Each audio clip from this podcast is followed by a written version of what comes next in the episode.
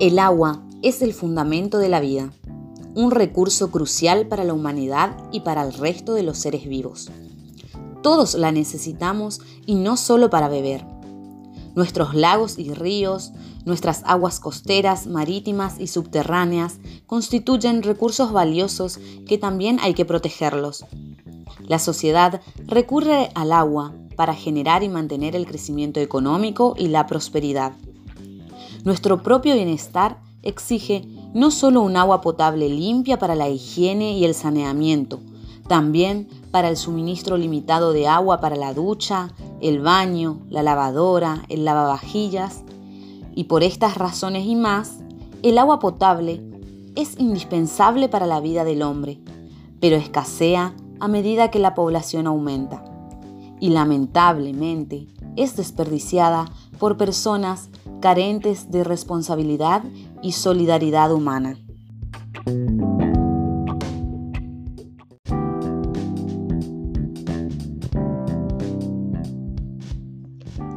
Por ello, queremos destacar que en nuestra localidad, Cagatí, contamos con una comisión vecinal de saneamiento, COBESA, que es la encargada de proveer el agua potable a la población.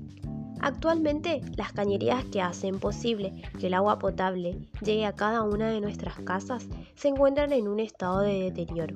Ante esta situación, es necesario acudir a una nueva perforación para posibilitar el cambio de las cañerías antiguas y no dejar a la población sin abastecimiento de agua potable. Obviamente, esto no es una obra que se pueda realizar de un día para otro.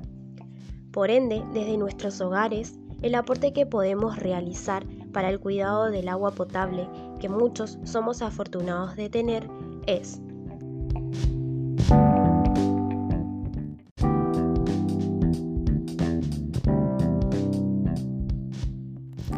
Utilizar un recipiente para recoger agua.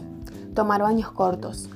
Instalar una regadera de mano, ya que de esa manera se ahorra cerca de 10 a 19 litros. Al lavarse las manos o dientes, mantenga la llave cerrada mientras se cepilla o enjabona.